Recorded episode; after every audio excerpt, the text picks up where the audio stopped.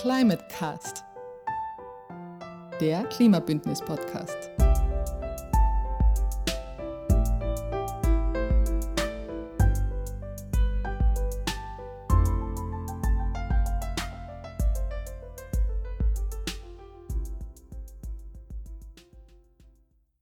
Hallo und willkommen zu einer weiteren Episode von Climate Cast. Besuch aus Amazonien, Klimapartnerschaft als Beitrag zum Klimaschutz und der Klimachat sind die Themen des heutigen Podcasts. Eine hochkarätige Delegation aus Amazonien verbrachte Anfang Oktober drei Tage in Kärnten.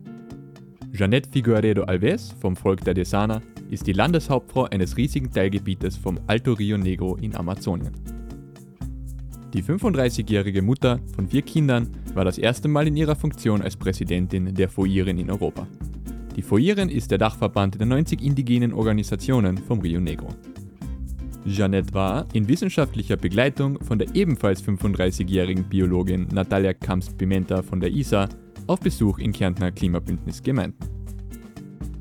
Sie arbeitet an der Ausbildung indigener Umweltbeauftragter sowie an der Entwicklung nachhaltiger regionaler Lieferketten für das Rio Negro Becken. Das Rio Negro Becken ist das Gebiet, welches die österreichischen Klimabündnisgemeinden partnerschaftlich seit 30 Jahren unterstützen. In den 1990er Jahren als exotisch beschrieben und oftmals belächelt, wenn nicht ignoriert, haben hier die Klimabündnisgemeinden inzwischen Großes geleistet.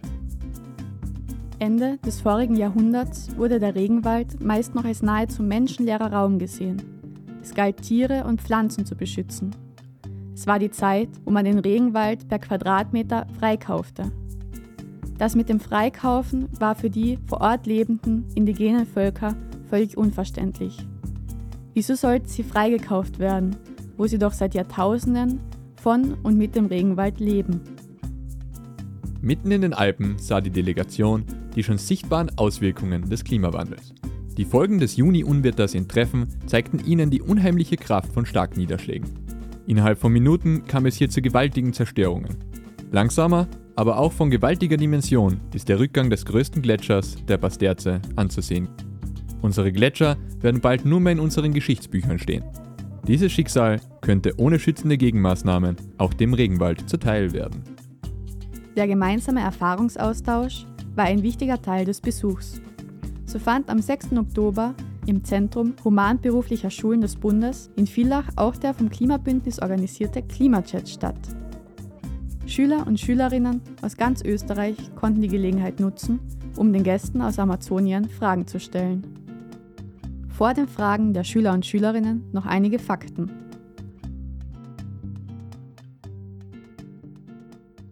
Der Rio Negro im Nordwesten von Brasilien ist das größte Schwarzwasserflussbecken der Erde. Die Region umfasst 700 Nebenflüsse, 8000 Bäche, 500 Seen und 118 unterschiedliche Landschaftstypen. Das anerkannte indigene Gebiet umfasst 135.000 Quadratkilometer und ist circa zweimal so groß wie Österreich. Begrüßt werden die Schüler und Schülerinnen von Kerstin Plass. Sie ist Übersetzerin und Koordinatorin der Klimabündnispartnerschaft mit dem Rio Negro. Sie moderierte auch den Klimachat und übersetzt aus dem Portugiesischen. Herzlich willkommen von unserer Seite auch. Ich hoffe, man hört uns jetzt gut und ich hoffe, man sieht die Präsentation gut.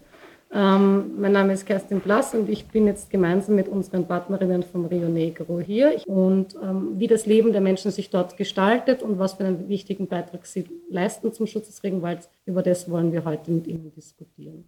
Technisch wurde der Klimachat von der Medienabteilung der CHS Villach vorbereitet. Zu Beginn interessierten sich die Schüler und Schülerinnen des Borg Landeck, wie die Jugendlichen am Rio Negro ihren Alltag verbringen. Dazu Janete Figuaredo Alves. É, olá, eu sou Janete Alves, do povo Dessano. Estou é, representando a Federação das Organizações Indígenas do Rio Negro, FOIR. Então, falar um pouco né, sobre a realidade é, dos jovens e crianças da região do Rio Negro, né, Äh, a gente tem Also sie möchte ich nochmal vorstellen, sie ist äh, eben von der, vom Volk der Desana und repräsentiert hier eben die FUIEN, die Partnerorganisation. Und ähm, hat jetzt zu Beginn gesagt, dass man auch in der Region natürlich unterscheiden muss zwischen einer Jugend, die am ländlichen Raum lebt und denen, die ein bisschen in städtischen Gebieten eher sind. Ähm, die haben ein bisschen unterschiedliche Realitäten. Auf jeden Fall gilt für alle, dass sie äh, auch so wie hier natürlich zur Schule gehen und dass sie da als FUIRN eben auch eine starke Arbeit dafür leisten, eine gute Bildung in die Region zu bringen und sich auch für Gesundheitsförderung in der Region einzusetzen. Und da gehört eben auch eine gute Bildung dazu, damit man über solche Themen Bescheid weiß. Und das ist nicht so strukturiert wie hier, aber trotzdem sind sie sehr bemüht, da dahinter zu äh, bleiben. Und natürlich haben sie auch eine reichhaltige Tradition bezüglich Tänzen und Kunsthandwerk, wo die Jugendlichen auch eingebunden werden, haben auch schon von früh an Kontakt mit der Landwirtschaft, weil das für sie essentiell in der Region ist. Sie ernähren sich ähm, viel von der familiären Landwirtschaft, kleinstrukturierte Landwirtschaft und ähm, das ist ein bisschen so der Alltag von den Jugendlichen. Wie sich der Klimawandel auf die Region auswirkt, beantwortet die Ökologin Natalia Kamps-Pimenta.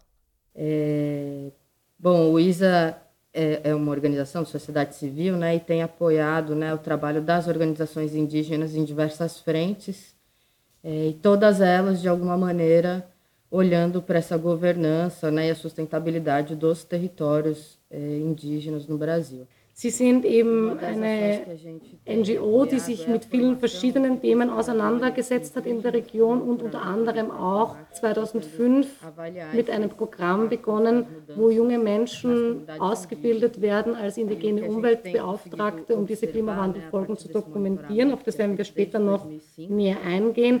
Und was man in der Region stark beobachten kann, ist, dass, ähm, das war vorher auch auf dieser Karte mit den Kippelementen zu sehen, dass eines der Systeme, das da einen großen Einfluss auf die Klimawandelfolgen in der Region hat, das El Niño und La Niña-System ist, das sich stark auswirkt auf die Region und dann eben unter anderem dazu führt, dass es zu Überschwemmungen kommt, wie man jetzt auf diesem Bild sieht, dass es dann äh, zu Überschwemmungen auf Feldern kommt, aber auch Häuser werden zum Teil überschwemmt und das Problem ist bei solchen Überschwemmungen der Felder jetzt nicht nur darum, dass jetzt diese Ernte da kurzfristig verloren ist vielleicht oder dass man kurz mal abtauchen muss, vielleicht um die Maniokpflanzen, Maniokwurzeln zu ernten, sondern es geht darum, dass die Ernährungssicherheit in der Region nicht mehr ähm, sichergestellt ist, weil die Menschen sich ja aus der Landwirtschaft ernähren.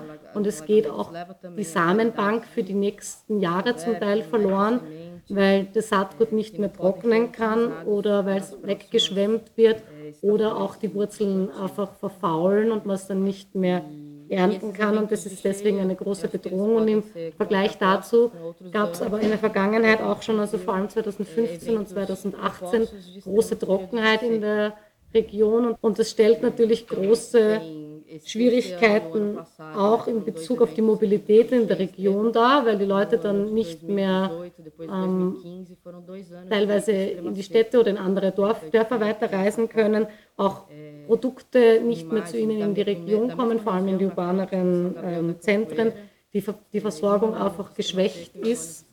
Und das ist für sie einfach ein großes Problem. Die Jugendlichen wollten noch wissen, was für den Schutz vor Ort getan wird und Frau Jeanette Figueiredo Alves beschreibt den wichtigen Beitrag der indigenen Bevölkerung zum Schutz des Regenwaldes.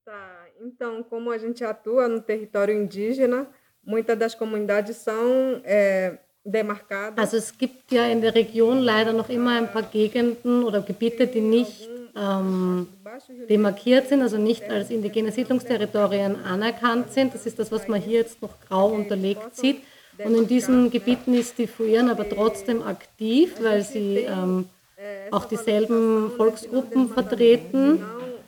Und in diesen Gebieten erleben sie leider, ähm, dadurch, dass sie nicht als offizielle Territorien anerkannt sind, eben das Problem, dass es dort zum Teil ähm, illegalen Bergbau gibt äh, vor allem der Abbau von zum Beispiel Niob oder Tantalit oder so Mineralen.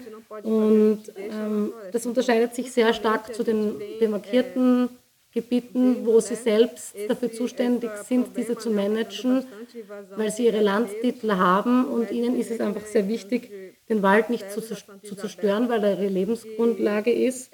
Und ähm, deswegen treten sie sehr stark dagegen auf, als FUIRN und auch in Zusammenarbeit mit dem ISA, diese Prozesse zu stoppen und ähm, die Kontrolle darüber zu erlangen und auch die Governance, also quasi ähm, die Regierbarkeit dieser, dieser Regionen für sich irgendwie zu erlangen. Sie tun das öffentlich denunzieren, sie fordern auch ähm, Entschädigungszahlungen und Strafzahlungen an die Regierung, weil sie durch diese aktuelle Regierung von den Bolsonaro solchen Gefahren natürlich besonders ausgesetzt sind und die werden auch nicht weniger, vor allem eben da in den größeren Städten am unteren Flusslauf. Das sind eben Städte, bei denen diese Bedrohungen noch, leider noch zu spüren sind und in den Gebieten selbst treten sie ja als FUIRN sehr stark dafür ein, dass die traditionelle Nutzung, die sie als Indigene von diesen Gebieten haben, einfach so durchgesetzt werden kann. Da haben sie zusammen mit dem ISA auch Dokumente entwickelt, in denen die Art und Weise, wie sie ihre Territorien nutzen, gut dokumentiert ist und festgehalten ist, nach welchen Kriterien sie dazu beitragen, die Umwelt und den Regenwald dort zu schützen und für ein gutes Leben für alle zu sorgen. Vor Ort stellten die Schüler der CHS Villach folgende Frage. Wie modern lebt ihr und wie modern sind die Städte? Gibt es U-Bahnen oder einen öffentlichen Nahverkehr oder sowas? Aham, ok. Eles querem saber que tão moderno então é tudo lá. Se tem, por exemplo, metrô ou como são as cidades, como alguém pode imaginar. Bom, eu acho que só puxando o gancho da resposta da pergunta anterior, né? Acho que o Brasil ele tem 243 povos indígenas, né? E é importante só ressaltar que há uma diversidade, há uma diferença entre esses povos. Okay, also ähm, sie hat noch einmal ein bisschen festhalten wollen, dass es in ganz Brasilien ja 243 verschiedene indigene Völker gibt und die sind einfach alle auch sehr unterschiedlich und manche leben noch teilweise isoliert, andere haben erst seit kurzem Kontakt zur westlichen ähm, Gesellschaft, andere schon länger. Ähm, und damit ist dieser kulturelle Austausch einfach sehr unterschiedlich von Volk zu Volk und hat auch ein bisschen eben damit zu tun, ähm, in welcher Gegend sie sind, wie gut dieses Gebiet erschlossen ist. und auch so wie bei uns in der westlichen Kultur sich das Leben ständig ändert, ändert sich für die Menschen in der Region das Leben auch natürlich, je nachdem, ähm, wie nah die Städte auch rücken. Und ähm, São Gabriel ist jetzt von der Größe her, nicht von der Bevölkerungszahl, sondern von der Größe her die drittgrößte Gemeinde in Brasilien. Und ähm, die Distanzen sind dort einfach enorm. Also teilweise sind es 500 Kilometer und es sind Flüsse mit extrem vielen Wasserfällen, wo man, wenn man mit kleinen Booten reist, nur sehr, sehr langsam vorankommt und mehrere Tage braucht, dass man von einem Punkt in der Gemeinde an die andere kommt. Und ähm, São Gabriel selbst ist aber auch eine Stadt natürlich. Ähm, und für die Leute, die in diesen entfernteren Gebieten wohnen, gibt es trotz alledem schon die Möglichkeit, sich über Funk oder so mit der Außenwelt zu, ähm, zu kommunizieren oder mit Radio. Aber São Gabriel selbst, die Stadt, in der eben ca. 25.000 Leute leben, ist schon einfach auch eine Stadt. Ja, es ist eine kleine Stadt, es ist jetzt nicht ähm, Wien oder so, das heißt, sie haben auch einen Flughafen dort natürlich, über den, über den man hinkommen kann, aber es gibt keine Straßen, weil ähm, es ja gleichzeitig eben in dem bestgeschützten Gebiet des Amazonas liegt. Das heißt, sie haben auch gegen solche Dinge sich weit, weiterhin wehren können. Und man kann eigentlich hauptsächlich mit dem Boot sich dort fortbewegen. Und ähm, es ist auch ein Grenzgebiet, das heißt, es gibt auch viele solche Strukturen, die es in solchen Regionen oft gibt. Es gibt militärische Präsenz zur Bewachung, es gibt äh, Unis, eben staatliche und regionale Unis, es gibt Banken, es gibt Post. Ähm, und es ist natürlich eben eine 25.000 äh, 25 Einwohnerstadt äh, und keine Großstadt, deswegen gibt es auch keine U-Bahn, aber es gibt Busse und es gibt Taxis, mit denen man sich fortbewegen kann. Und ähm, Und wie wirken sich Waldbrände und Klimawandel auf Flora und Fauna aus? Eu, eu acho que a forma como essas, que, essas queimas afetam né, o, o bioma amazônico ainda depende muito do ecossistema da Amazônia. Né? Existem áreas que a gente chama de terra firme, que são áreas Also ähm, das ist ökosystemabhängig. Der ähm, Amazonas besteht ja aus verschiedenen Ökosystemen und es gibt verschiedene Arten von Regenwäldern. Es gibt Festlandregenwälder und es gibt sogenannte Igapó-Regenwälder, die saisonal überschwemmt werden wo es einfach die Bäume dann bis zu 40, äh, 30, 40 Meter unter Wasser stehen. Und das sind natürlich sehr sensible Gegenden und die sind anfälliger für solche Schäden dann auch. Und das heißt, das Feuer wirkt sich auch nicht prinzipiell auf Regenwald jetzt gleich aus. Und der Rio Negro ähm, gilt als größte, also der hat so einen hat ein Zertifikat bekommen, Hamza-Zertifikat und ist das weltweit ähm, größte und bestgeschützteste ähm, Feuchtgebiet ähm, der Welt eben und ähm, hat, das bedeutet eben auch dadurch, dass ihm dieses Zertifikat verliehen worden ist, dass er eine sehr hohe Artenvielfalt birgt. Aber trotzdem gibt es natürlich Studien dazu, wie sich die ähm, Waldbrände auswirken. Und dadurch, dass sie in den letzten Jahren ja extrem zugenommen haben, gibt es da noch nicht so aktuelle Zahlen, wenn man das noch ein bisschen evaluieren muss, wie sich es auf die ähm, Flora und Fauna auswirkt. Aber was man jetzt schon weiß und was man auch bei Satellitenaufnahmen gut sehen kann, ist, dass ähm, vor allem überhaupt jetzt allgemein in den Tropenregionen solche Waldbrände stellenweise auch dazu zu führen, dass es zur Verwüstung kommt, also dass, die, dass diese Gebiete zur Savanne werden und es ähm, flächenweise der Regenwald nicht mehr nachwächst. Und das bedeutet natürlich, dass es äh, einen Verlust der äh, Vegetation gibt, was langfristig natürlich auch dazu führen wird, dass ähm, letztendlich die Fauna, also die Tiere in der Region, nichts mehr zum Essen haben. Die Gäste aus Amazonien beantworteten den Schülerinnen und Schülern noch einige Fragen zur Schulbildung, Ernährung, Landwirtschaft und ihren traditionellen Festen. Jeanette Figueredo Alves setzt sich seit Jahren auch für Frauenrechte ein. Von 2013 bis 2016 war sie Mitglied des Frauenverbandes ihrer Teilregion. Und von 2017 bis 2020 leitete sie die Frauenabteilung der FOIREN. Wir wollten noch wissen, wie es mit der Situation der Frauenrechte am Rio Negro aussieht. Então, a gente está é, na bandeira de lutar contra violência contra a mulher. Então, Departement in 2017. Also die FUIRN ist sehr tätig in diesem Bereich, vor allem die Probleme betreffen vor allem Gewalt gegen Frauen einfach und haben da schon immer Kampagnen ein bisschen dagegen gemacht. Seit 2012 sind sie da stark damit befasst, Bewusstseinsbildung in der Region zu betreiben, weil früher das von den Frauen, diese Gewalt, die gegen sie ausgeübt worden ist, einfach vielleicht nicht so stark wahrgenommen ist, aber da war sie natürlich schon und es war für die Frauen irgendwie so ein bisschen normal oder sie haben das nicht artikulieren können und sie waren ja auch sehr zurückgezogen und haben teilweise keine Möglichkeit gehabt, sich mit jemandem darüber auszutauschen. Und ähm, durch die Urbanisierung hat es natürlich auch zum Teil schon noch zugenommen, weil auch viele andere Einflüsse noch dazugekommen sind, eben auch durch die weißen Menschen und durch Venezolanerinnen und Kolumbianerinnen, die aus den Grenzgebieten eingewandert sind gibt es noch andere Formen der Gewalt gegen Frauen und auch im Zuge der Pandemie hat die häusliche Gewalt zugenommen äh, und das haben sie zum Anlass genommen, nochmal eine neue Mobilisierung zu starten und äh, auch Flyer zu verteilen und eine Bewusstseinskampagne zu, zu starten, die Nos Cuidamos geheißen hat. Und ähm, da haben sie Redekreise, Austauschformate ähm, mhm. gehabt, wo die Frauen einfach, wo sie einfach gemerkt haben, dass es wichtig ist, dass die Menschen miteinander in Austausch kommen, dass die Frauen miteinander sich reden können, innerhalb der Familie auch, dass sie es einfach aussprechen dürfen und in den Dörfern. Und sie haben jetzt auch begonnen, gemeinsam mit einer Rechtsanwältin eine Ausbildung zur Rechtsberatung zu starten, damit auch die ähm, Frauen in den Dörfern wissen ähm, und eine Ansprechperson haben, wo sie sich hinwenden können, um dahingehend Informationen zu bekommen. Natalia Camps-Pimenta beschreibt uns auch noch die politische Situation aus der Sicht der indigenen Bevölkerung in Brasilien.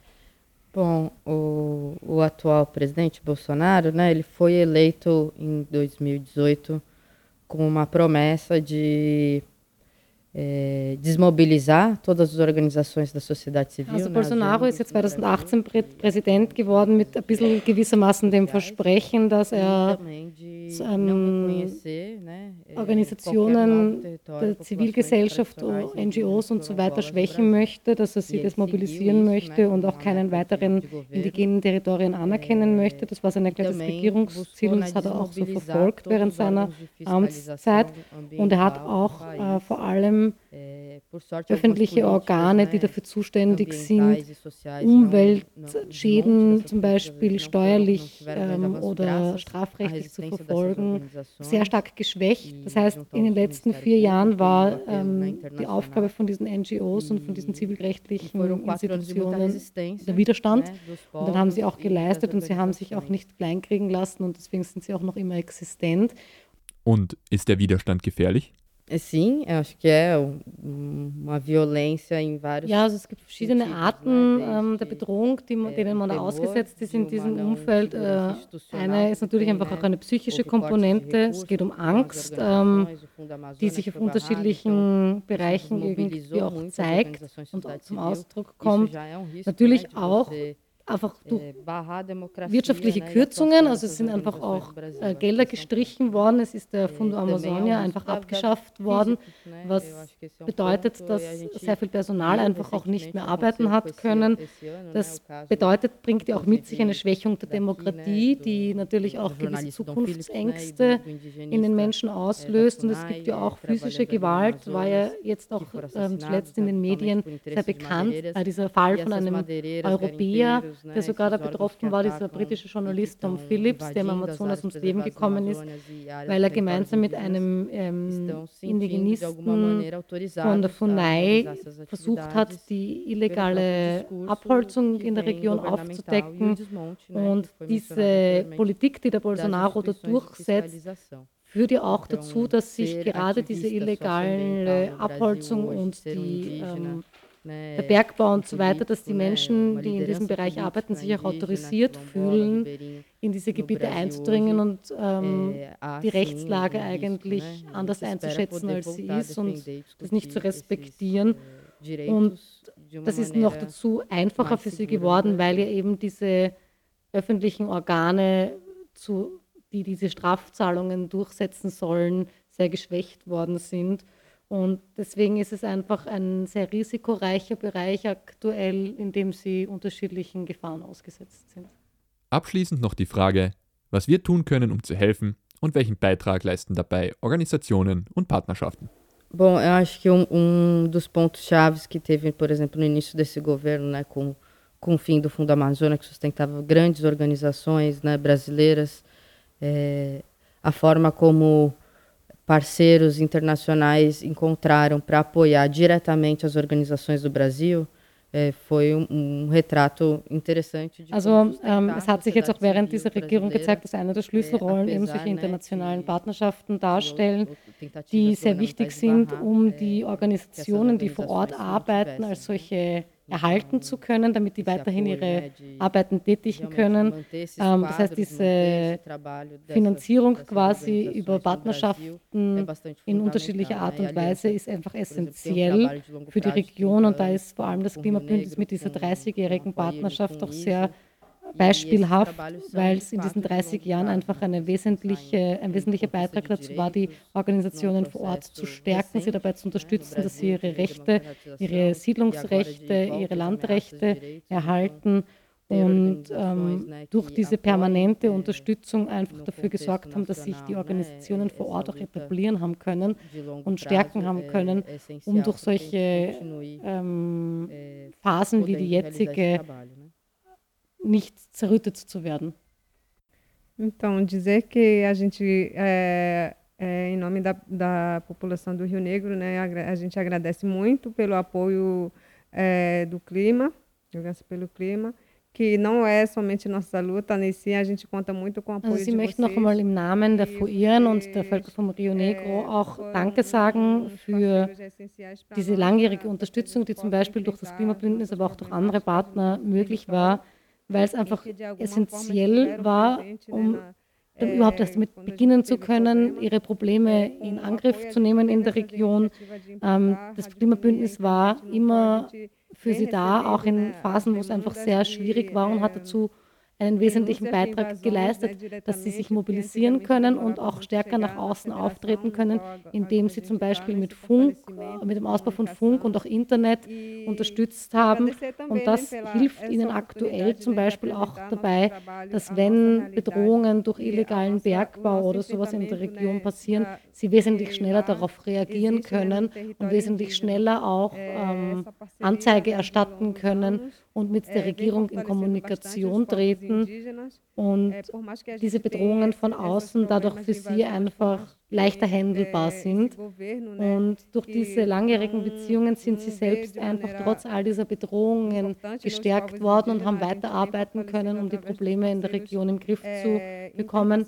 Und es war ihnen auch möglich, mit dem ISA eben dann so fest zusammenzuarbeiten, um auch diese Beziehung weiterhin zu stärken und auf die Expertise von, vom ISA zurückgreifen zu können. Das waren Eindrücke vom Klimachat. Nach dem Interview ging es durch die Altstadt von Villach zum Stadtmuseum.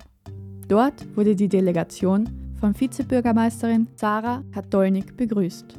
Noch einmal ganz, ganz herzlich äh, willkommen äh, sagen zu Ihnen und ich finde es sehr schön, dass Sie hier sind.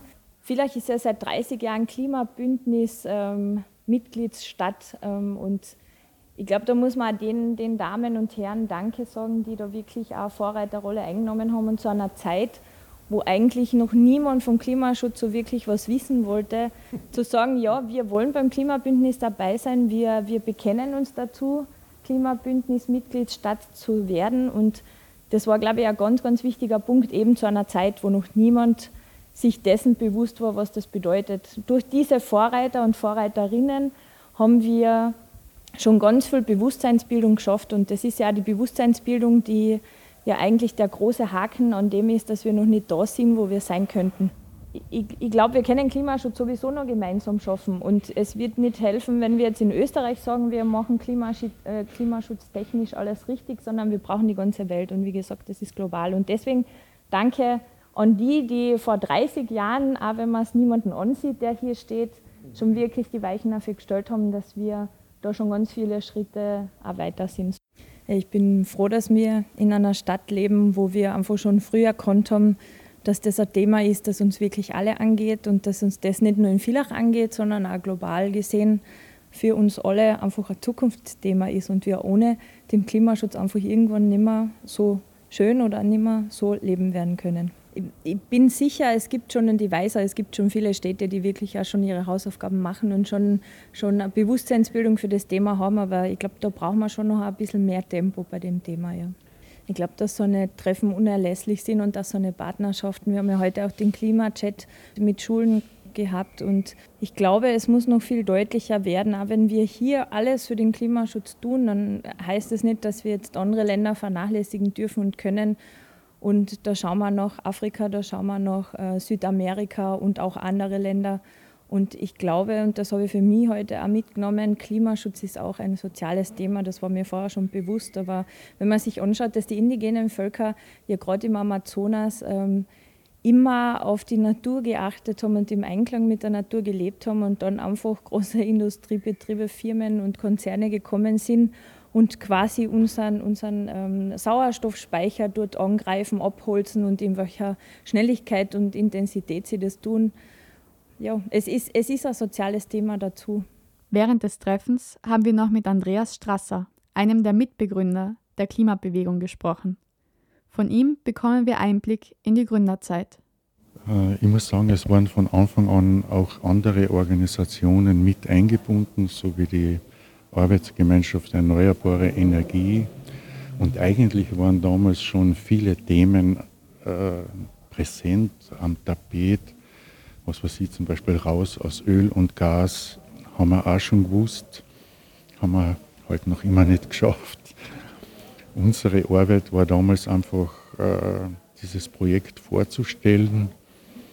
Äh, wir haben im, im Team auch einen Mexikaner gehabt, und wir sind dann eben getourt durch ganz Österreich äh, in Schulen, in Gemeinden, teilweise waren wir auch eingeladen in Betrieben und haben dort versucht, mit den damals noch bescheidenen Mitteln das Thema irgendwie zu verbreiten.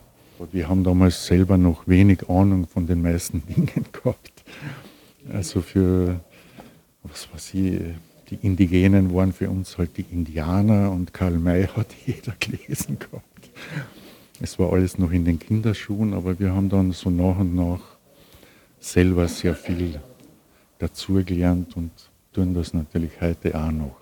Dadurch, dass das internationale Klimabündnisbüro in Frankfurt dann dem österreichischen Informationsdienst für Entwicklungspolitik den Auftrag gegeben hat, das in Österreich zu etablieren. Die waren da schon sehr weit vorne.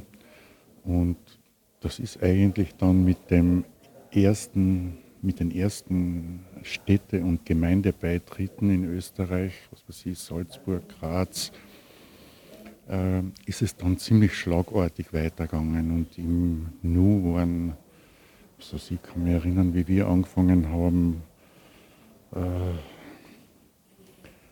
waren vielleicht 10, 20 Gemeinden und das ist dann regelrecht explodiert. Das Thema war damals auch deswegen attraktiv, weil es zum ersten Mal so einen Konnex gegeben hat zwischen Entwicklungs- und Umweltpolitik. Das war also strategisch, war das Ganze sehr gut von langer Hand geplant. Wenn ich so daran denke, wo wir jetzt stehen und wie die ganze Geschichte jetzt diskutiert wird, dann habe ich manchmal so das Gefühl, auch wenn wir viel weitergebracht haben, ein bisschen mehr wäre schon recht gewesen. Was aber nicht, nicht wirklich an uns liegt.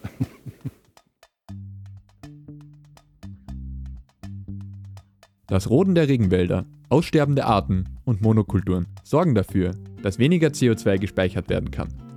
Wenn wir es so weitermachen, verlieren wir im Kampf gegen die Klimakrise die Natur als unsere beste Verbündete. Wälder sind nicht nur wichtige Lebensräume für unzählige Arten, sondern auch riesige CO2-Speicher. Auch Europa ist für die massive Naturzerstörung in anderen Teilen der Welt mitverantwortlich. Vor allem Tropenwälder in Lateinamerika werden rücksichtslos abgeholzt, um Futtermittel für den Export nach Europa zu produzieren.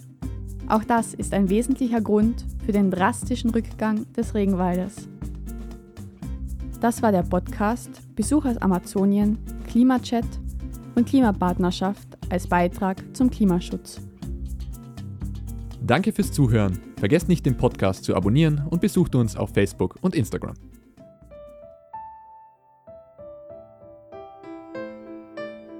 Climate Cast, der Klimabündnis-Podcast.